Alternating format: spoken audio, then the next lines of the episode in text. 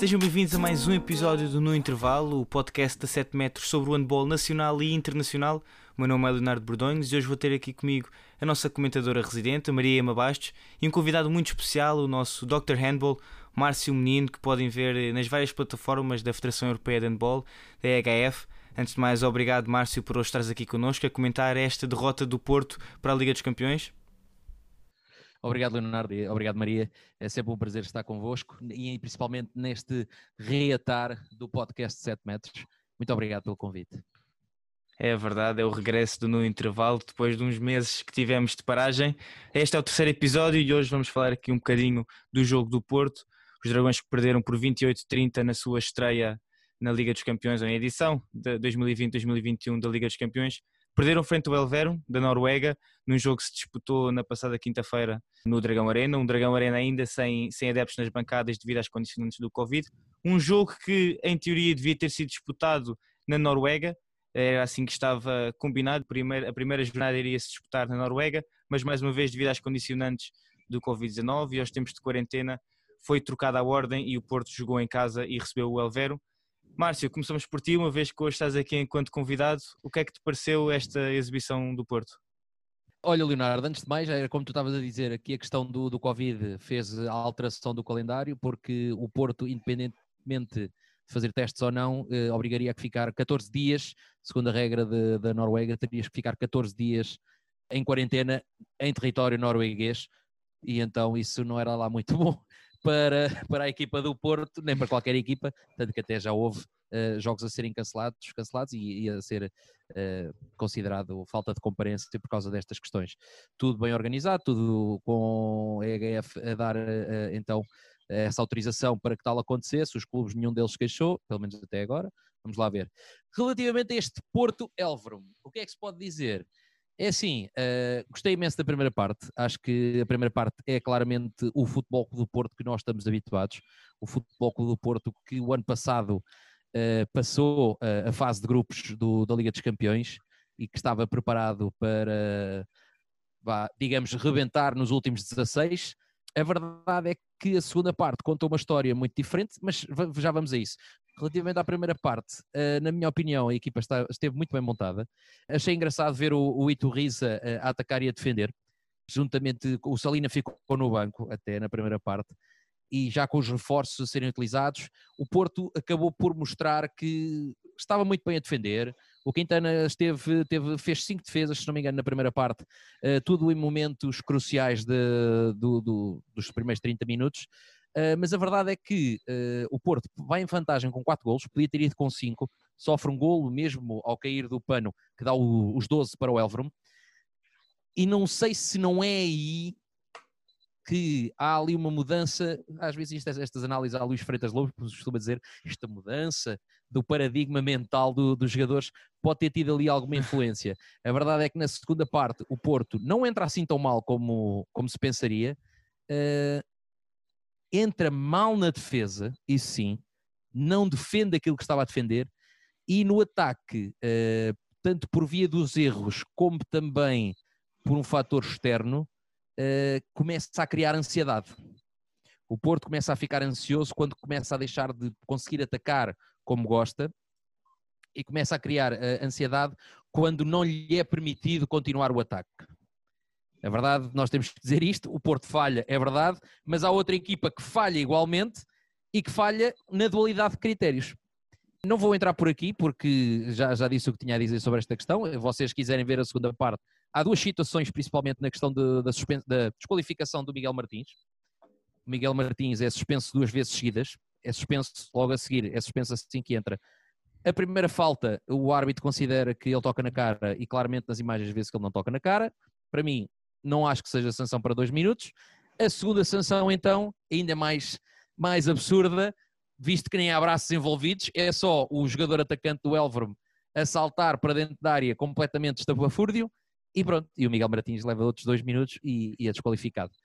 Uh, relativamente ao Porto, o que é que eu posso dizer? Este jogo tinham que o ganhar, independentemente de, de, do que é que acontecesse, este jogo tinham que o ganhar, estavam a jogar em casa, estavam a jogar contra a equipa supostamente mais fraca do grupo. A equipa que o ano passado fez uma vitória, este ano igualou.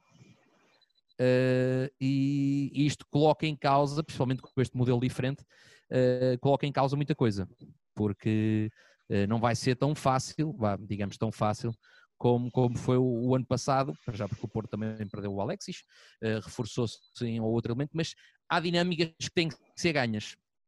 Eu não sei se vocês repararam, por exemplo, o Diogo Silva, que evoluiu muito no, no Célia, mas que ainda não tem uma dinâmica criada com este grupo. Há determinadas ações ofensivas que são perdidas porque não há uma combinação, não há uma, uma mecânica, não há, um, não há uma fluidez de movimentos, de troca de posições entre o Diogo Silva, o Rui Silva e o Fábio Magalhães ou qualquer outro que lá esteja a ocupar na posição. Relativamente ao Elverum, teve muito bem na, na defesa de 5-1 e por vezes às vezes 3-2-1, não muito avançada, uma defesa ali dentro dos 9 metros, os segundos sempre dentro dos 9 metros, mas o facto do Abalô ter ido para a zona do vértice principal, do vértice central, afetou em muito os movimentos do Porto e permitiu que uh, os defesas mais recuados conseguissem anular uh, os cruzamentos do, do Futebol do Porto, os cruzamentos do Fábio Magalhães, do Diogo Silva, mesmo do Iturriza, do Salina ali, a saída dos pivôs, e isto tudo com a ansiedade de querer marcar um golo, de ver o resultado que estava por 4 e que no início da segunda parte até esteve por 5 e de repente tens 22-22 e o Elver passa para 22-23 e não mais largou uh, uh, a liderança da partida. Isto tudo junto dá origem a este, este resultado.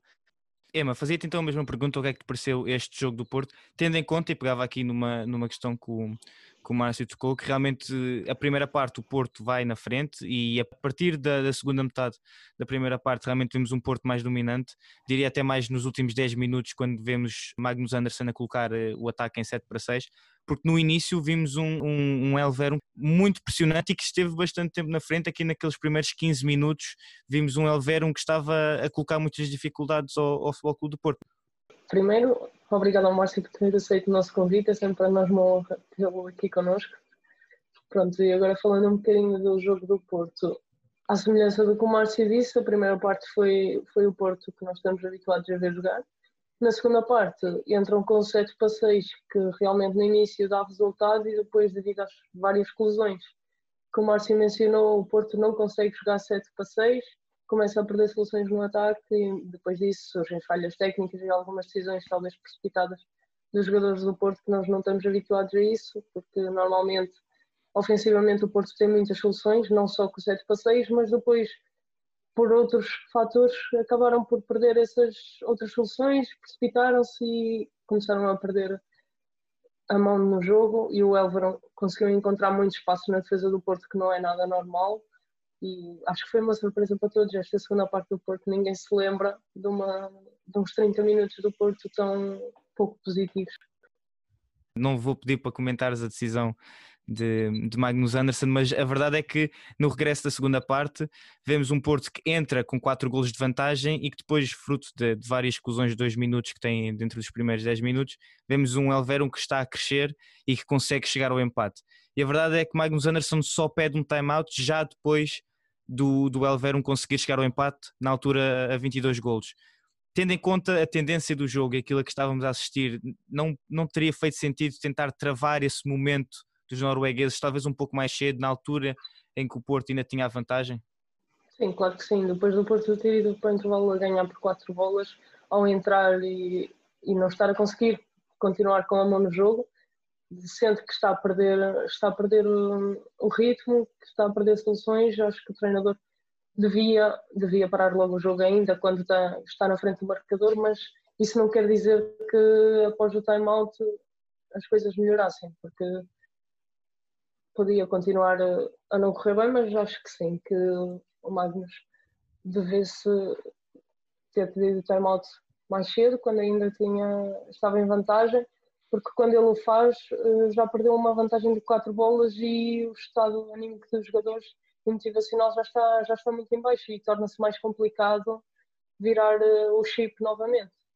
De tal forma que depois o Porto perde-se, entra num parcial de, de 2-6, o Elvero marca 6 golos e consegue passar de um, de um empate a 22 para, para uma vantagem 24-28. Márcio, há pouco tocaste no, na questão do, do Diogo Silva e ele foi um dos atletas que, tendo em conta aquilo que se esperava dele e, e aquilo que já conseguiu obter até nas seleções ao nível, aos níveis de, de formação, em mundiais europeus sub-19, sub-18, sub-21, foi uma, uma partida não diria menos positiva, esperava-se mais do, do, lateral direito, não achas? É assim, hum, sim, esperava-se mais. Eh, mas é a tal coisa, é, é, toda esta questão da dinâmica, toda esta questão de encaixar naquele sistema de jogo do Porto.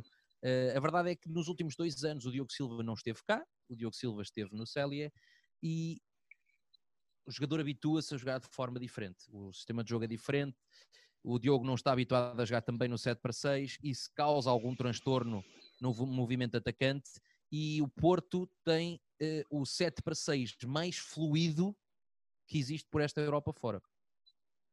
E isso vê-se no jogo, há, há, há, momentos no jogo em que se vê, uh, tanto Fábio Magalhães a colocar uma bola da lateral ponta para o Areia e o Areia a receber e a marcar golo, tanto com o Rui Silva a jogar com o Ito Riza ou com o Salina, Fábio Magalhães a simular um passe para a zona central, coloca um uma bola no pivô, no Salina que estava ali mesmo ao lado dele e que o próprio defesa nem se apercebeu e a bola foi lá parar. Uh, isto são tudo questões que funcionam muito melhor quando os jogadores sabem o que têm a fazer. A verdade é que a saída do Miguel Martins tira ali um, um central barra lateral uh, tira ali um central barra lateral que faz muito bem essa função do lado direito. E nós vimos isso mesmo no europeu, quando o, o, o professor, o professor Paulo utilizou o 7 para 6, em que o Fábio Magalhães do lado esquerdo, lateral esquerdo, Rui Silva ao centro e Miguel Martins do lado direito. E Miguel Martins tem um jogo aí que marca dois ou três golos ali daquela zona. Uh, e o Miguel Martins é como que atirado para fora deste jogo, logo no início da segunda parte, leva duas vezes a, a suspensão, e o Porto via-se obrigado a ter que jogar ali com o Diogo Silva. O Diogo Silva, segundo as estatísticas que aqui estão, fez um remate. Um remate. Atenção. Para uh, um lateral direito, com a sua envergadura, com o seu tamanho, pede-se mais. Atenção, eu não estou a criticar o Diogo Silva. Atenção, o que eu estou a dizer é sim, que sim, sim. Falta, falta dinâmica de trabalho com o Diogo Silva. A equipa tem que trabalhar com ele tem que criar uh, uma mecânica de maneira a que o Diogo Silva entre mais no jogo e não seja apenas um, um passador. A verdade é que este remate do Diogo Silva é feito na posição de lateral esquerdo, numa situação em que a pressão da defesa do Elverum obriga o cruzamento, o Diogo Silva acaba a lateral esquerdo quase sem ângulo e remata e a bola vai para fora da baliza.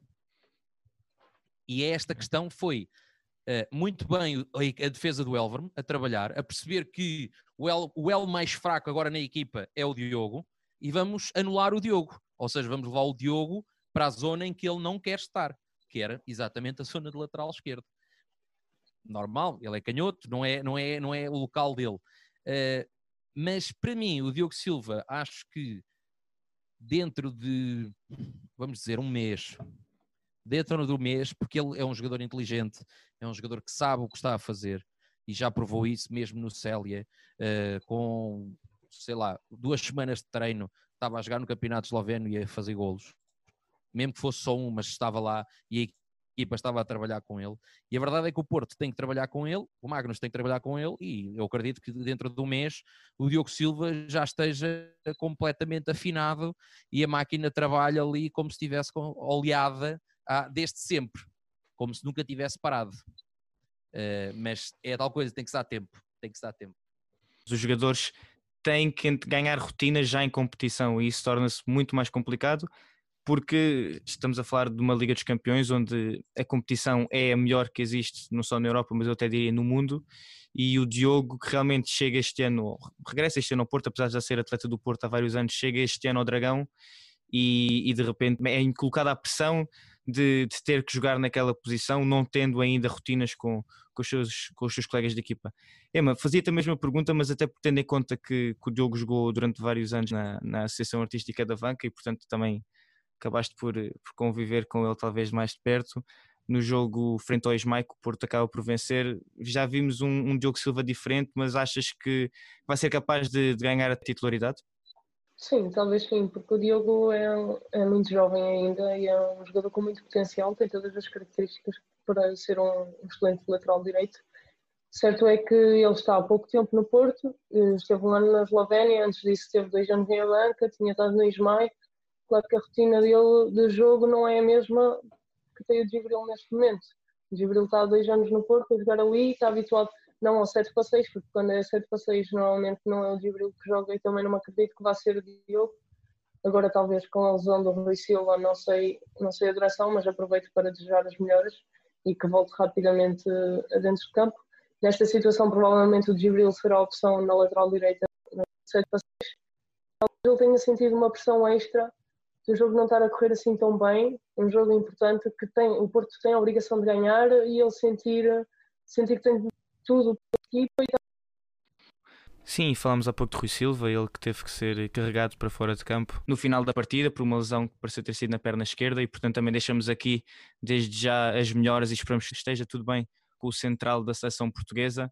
Mas Márcio, o Porto, próxima jornada, vai jogar frente ao Meshkov Brest outra vez no Dragão Arena e eu disse, e é a minha opinião, acho que Rui Silva é, é dos jogadores mais subvalorizados a atuar na Europa hoje em dia, porque acho que é um central que ofensivamente vê-se é o cérebro daquele 7 para 6 portista e também do 7 para 6 na seleção nacional e viu-se no Europeu 2020 eh, a forma como ele conseguia colocar toda a equipa a jogar mas também são cada vez mais os lances que vemos de Rui Silva a recuperar na defesa. Há um lance neste jogo de uma bola que vai lançada para a baliza, duas, duas bolas que são lançadas para a baliza, e ele vai na recuperação defensiva e consegue agarrar e, e se as bolas iam entrar, pareciam que iam em direção à baliza e portanto podiam ser golos, mas é um jogador que oferece muito, na minha opinião, à equipa, a qualquer equipa onde joga tendo em conta que Rui Silva, o mais provável e praticamente certeza, não irá jogar neste jogo frente ao Meshkov Brest, o que é que podemos esperar do Porto, tendo em conta que Daimar Salina também é expulso no final da partida, leva um cartão azul e portanto poderá ter jogos de suspensão, o que é que podemos esperar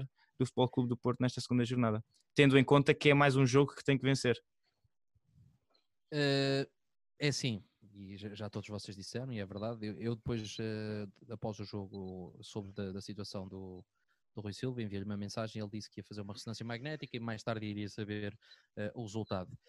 Uh, esperemos que não seja nada de grave, tal como estávamos todos aqui uh, a desejar, que tal fosse apenas a questão do trauma de, do jogador ter caído em cima, e penso que deverá ser isso. acredito que o, o, Rui, por uma questão de salvaguarda, não irá jogar contra o Meshkov, terá que ser o, Miguel Martins a assumir a posição de central terá que ser lá a assumir a, a, função de organizar o jogo do Porto. A questão do, do Salina, o Salina também não jogou na primeira parte, jogou mais na segunda. Uh, por isso, eu acho que o Magnus já tem preparada essa situação, só porque o Salina, infelizmente, tem tido alguns problemas desde o início do europeu até agora, tem tido algumas lesões, são pequenas lesões, mas que vão impactuando a, a, a performance do, do, Salina, e então ele tem sido poupado. Por vezes, por vezes não joga os, os 40 minutos, nem os 50, joga 20 minutos, só defende, de questões, questões assim mais dentro desse género, ou só ataca, uh, no, no, sentido de poupar ali também fisicamente o, o Daimaro. A verdade é que contra o Meshkov, no Porto, o Magnus tem que ganhar, obrigatoriamente tem que ganhar. São dois pontos cruciais, uh, principalmente porque não vai ter outra oportunidade. A seguir vai jogar os dois jogos fora, por exemplo, com o Elverum e com o Brest vai ser os dois jogos fora, e isso vai exigir muito uh, por parte dos jogadores em termos físicos, porque uma viagem a Brest implica, além da viagem com escala e afins, porque não, existe, não existem voos diretos, tens que fazer uma escala uh, e implica andar de autocarro ou de comboio durante 3, 4 horas até chegares à cidade.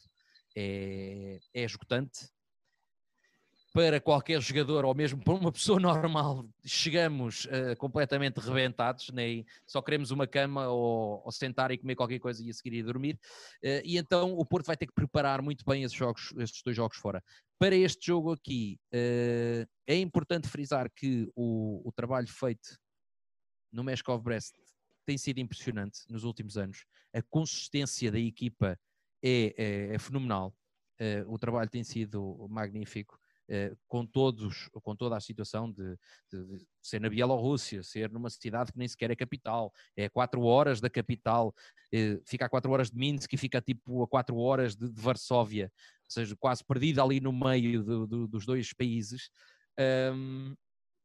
É impressionante a qualidade do plantel e é impressionante o que eles são capazes de fazer uh, se tiverem fortes mentalmente, já nem digo fisicamente, porque fisicamente já nem se coloca, eles, eles preparam-se fisicamente de uma maneira estupenda, mas mentalmente, se eles tiverem a capacidade de, de, de, dizer assim, não, nós vamos ganhar este jogo, são das equipas mais difíceis de bater.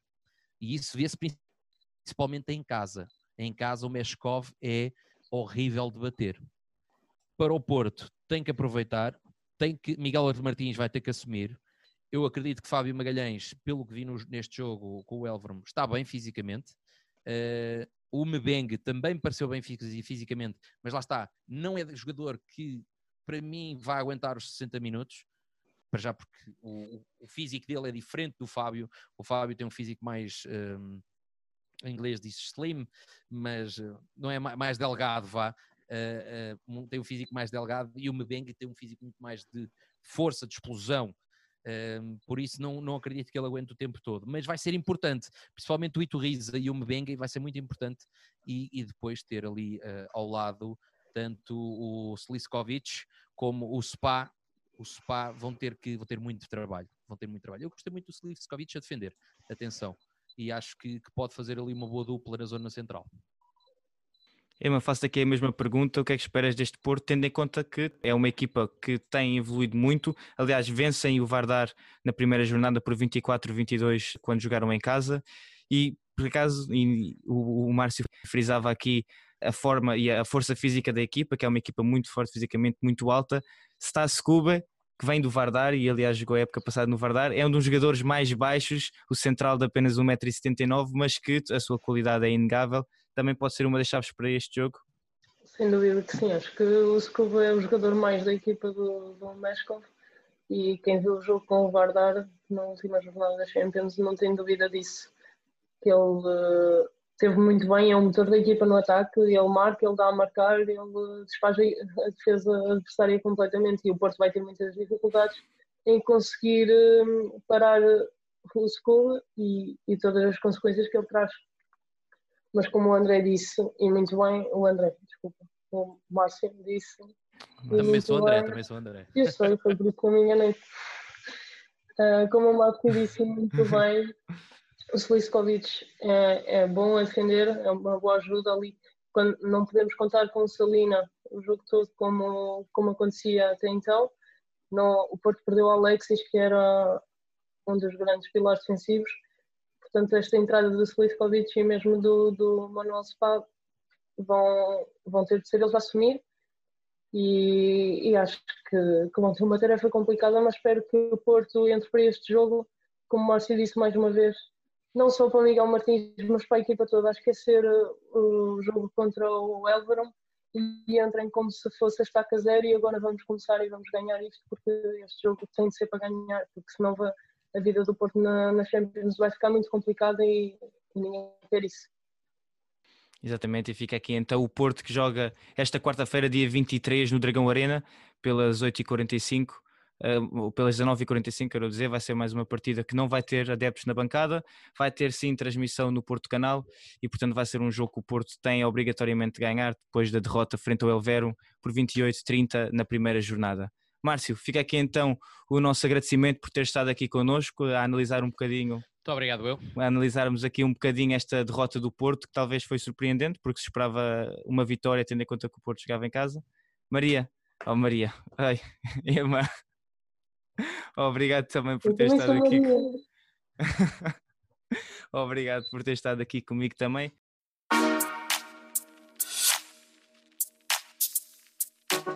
Mais uma vez agradecemos ao Márcio que esteve aqui connosco a analisar a derrota do Porto para a Liga dos Campeões frente ao Elvero.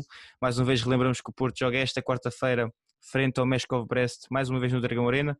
O jogo vai ser dia 23 pelas 19 horas e 45 e vai ter transmissão no Porto Canal. Ema, seguimos agora para esta segunda jornada do Campeonato Placar Handball 1. Mais uma vez tivemos alguns resultados muito dilatados. tem sido uma constante neste, neste início de época. Começamos por sexta-feira, o Gaia perdeu por 27-32 frente ao Sporting, um Sporting que duas vitórias nestes primeiros dois jogos. Sim, verdade. Mais uma vez o Sporting a eh, não, não deixar que aconteçam surpresas e a vencer o Gaia num jogo em que tivemos momentos em que, o, marcador estava muito dilatado, mas depois o Gaia cons conseguir aproximar, mas o Sporting sempre, sempre a dominar o jogo. E mais uma vez o destaque para Darko Djokic, continua com, com 100% de eficácia nos seus golos. Exatamente, Darko Jukic que marca 5 gols e 5 remates. O reforço alemão Jens Schongard, que veio do Flensburg, também marcou 5 em 5. E seguindo para sábado, no sábado tivemos dois jogos onde a 7 metros teve possibilidade de estar presente. Mas vamos começar com outro desses jogos. O Boa Vista uh, enfrentou o Benfica. Mais uma vez o jogo era suposto ter-se disputado no Porto seria Boa Vista Benfica, mas no entanto o jogo realizou-se no pavilhão número 2 da Luz. O Benfica venceu por 11 golos de diferença, 25-36 foi o resultado final. O Benfica que viu um dos seus atletas testar positivo para Covid-19 e dois outros não jogaram por precaução por terem estado com esse atleta que, que está infectado com o vírus do Covid-19. Ficam aqui os nossos desejos, desde já as melhoras aos três atletas que devem estar a passar por momentos complicados nesta altura. Mais uma vez, o Belenenses que não jogou frente ao Águas Santas por a sua equipa continuar em quarentena devido aos casos de Covid-19. Mas seguimos então para o jogo entre o Boa Hora Futebol Clube e o Madeira SAD, que nos deram a oportunidade de estar lá a cobrir o jogo em direto e deixamos desde já aqui o nosso agradecimento ao Boa Hora por nos ter dado a oportunidade de estar lá a comentar o jogo em direto. E este foi um empate a 22 gols, um jogo diferente, duas equipas em, eu diria em opostos, porque o Boa Hora tem uma das equipas mais jovens do campeonato Placar Handball 1, uma média de idade de cerca de 23 anos e teve 11 reforços, tendo em conta a época passada, portanto uma equipa muito diferente. Sim, sem dúvida que sim, o Boa Hora perdeu alguns dos jogadores que foram mais importantes na época anterior e, e foi-se reforçar muito, deve ser a equipa com mais reforços este ano e é uma equipa totalmente diferente e é semelhança da que falávamos sobre outras equipas, precisam de ganhar rotina, rotina de jogo. Exatamente, e isso foi uma, foi uma tendência ao longo do encontro. Vimos um boa hora um pouco tremido no início. Ambas as equipas apostaram em defesas muito abertas, muito agressivas, mas no bom sentido da palavra, como nós gostamos de ver handball. O Boa que defendeu durante praticamente o jogo inteiro numa defesa 3-2-1, portanto muito agressiva, a tentar afastar ao máximo a primeira linha do Madeira SAD da zona dos 9 metros Madeira Sade que tem jogadores capazes de rematar de fora, basta olhar para ela disse medo, um dos jogadores que melhor remata de fora e já um histórico aqui no nosso campeonato de placar handball 1. Mas o Madeira Sade ia conseguindo marcar os seus gols e, e, na verdade esteve na frente do marcador durante praticamente o jogo todo. O Boa Hora também, talvez devido a alguma inexperiência, uh, passou por algumas dificuldades. A entrada do lateral esquerdo brasileiro Paulo Vinícius fez toda a diferença. Ele que acaba por ser o melhor marcador da equipa do, do Boa Hora. Entrou, entrou sem medo, entrou com vontade de marcar, com vontade de atacar o espaço e realmente destacou-se pela positiva porque teve um impacto imediato e foi uma aposta ganha, digamos assim, do treinador eh, Nuno Álvares. O jogo teve emoção até ao fim, o Boa Hora podia ter vencido em cima do apito final, teve um livre de 7 metros, mas Pedro Pinto não foi capaz de marcar. Ele marcou os três uh, livros de 7 metros que tinha marcado antes. No último acabou por não ser feliz e assim as duas equipas, que foi o primeiro jogo delas no Campeonato Placar Handball 1, acabaram por empatar 22-22. Seguimos então para o jogo do ABC Sporting da Horta, o ABC que fez o seu primeiro jogo oficial no pavilhão Flávio Saleite, venceu por 24-16. Sim, verdade. O Horta também foi o primeiro jogo que, que teve um, este ano. A primeira jornada foi adiada para 31 de outubro, portanto, o Horta a estrear-se com uma derrota pesada, diria eu, neste campeonato, mas salientar que tanto Gazevich como Vozila, duas das contratações deste ano, eh, não puderam jogar, dar o seu contributo à equipa devido ao atraso com os certificados internacionais. O Horta será uma equipa que terá algumas dificuldades, e o ABC demonstrou bem a sua qualidade e marcou assim a sua vitória. O ABC que vinha de uma derrota pesada no Dragão Arena frente ao Futebol Clube do Porto, mas mais uma vez, como ele afirmou, afirmou e, e, confirmou, dois reforços importantes neste Sporting da Horta que não puderam dar o seu contributo.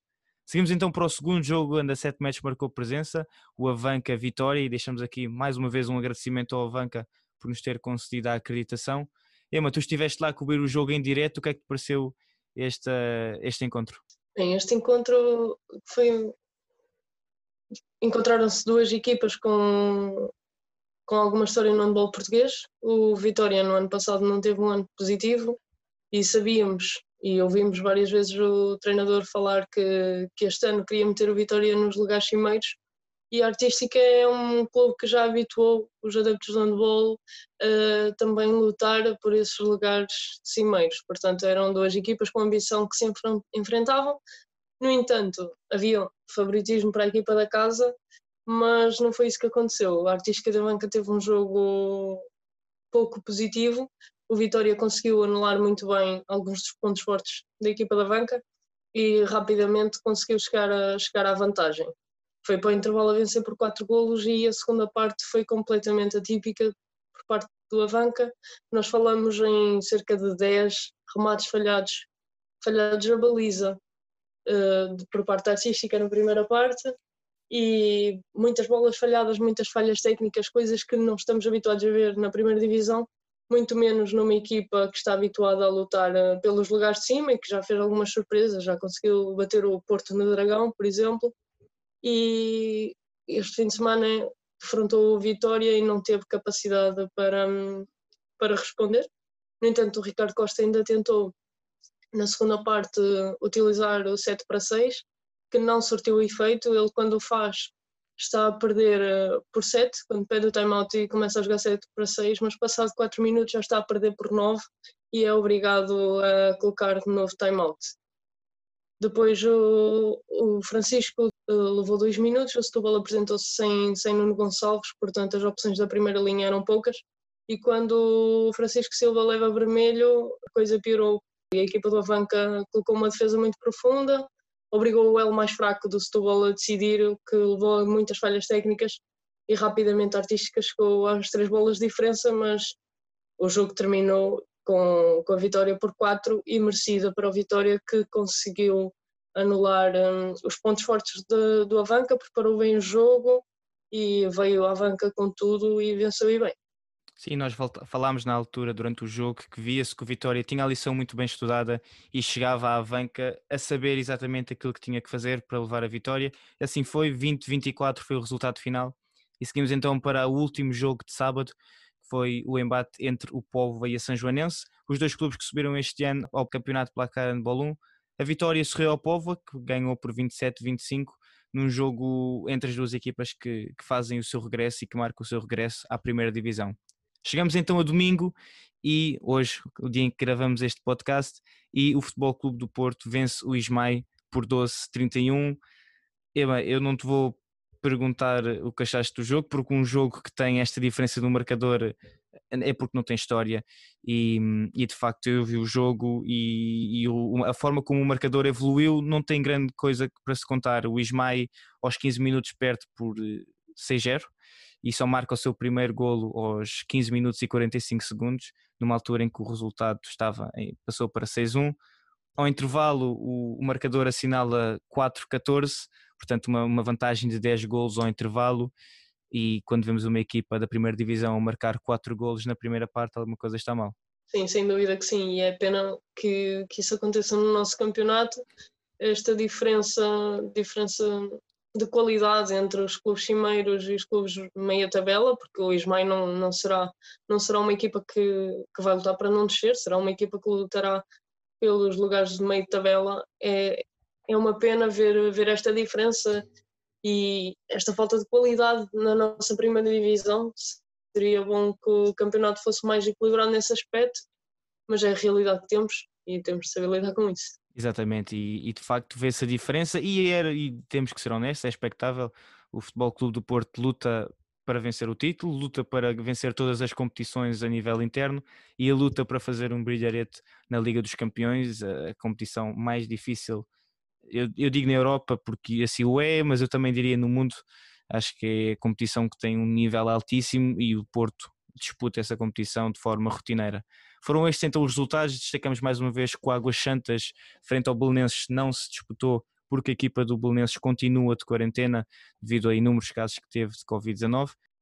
Destacamos também que o Sporting vai se estrear na edição 2020-2021 da EHF European League. Os Leões vão jogar já na terça-feira frente ao Sud Constanta, na Roménia. O jogo vai se disputar às 5h45 e deverá ter transmissão na Sporting TV. Vai ser a primeira mão da segunda ronda de qualificação para a EHF European League. Mais uma vez, na quarta-feira, o Porto também joga frente ao Meshkov Brest, no Dragão Arena. O jogo deverá ter transmissão no Porto Canal. Aqui do nosso lado é tudo. Esperamos que tenham gostado deste terceiro episódio do podcast No Intervalo, o podcast de handball da 7 metros, que aborda todo o handball nacional e internacional. Não se esqueçam de nos acompanhar tanto no Twitter como no Facebook, Instagram e também no TikTok para estarem sempre atentos a tudo o que se passa no handball em Portugal e também lá fora. Não se esqueçam de visitar também o nosso website onde podem encontrar todas as notícias e resumos dos jogos. Aqui do meu lado é tudo. Obrigado mais uma vez e até o próximo episódio.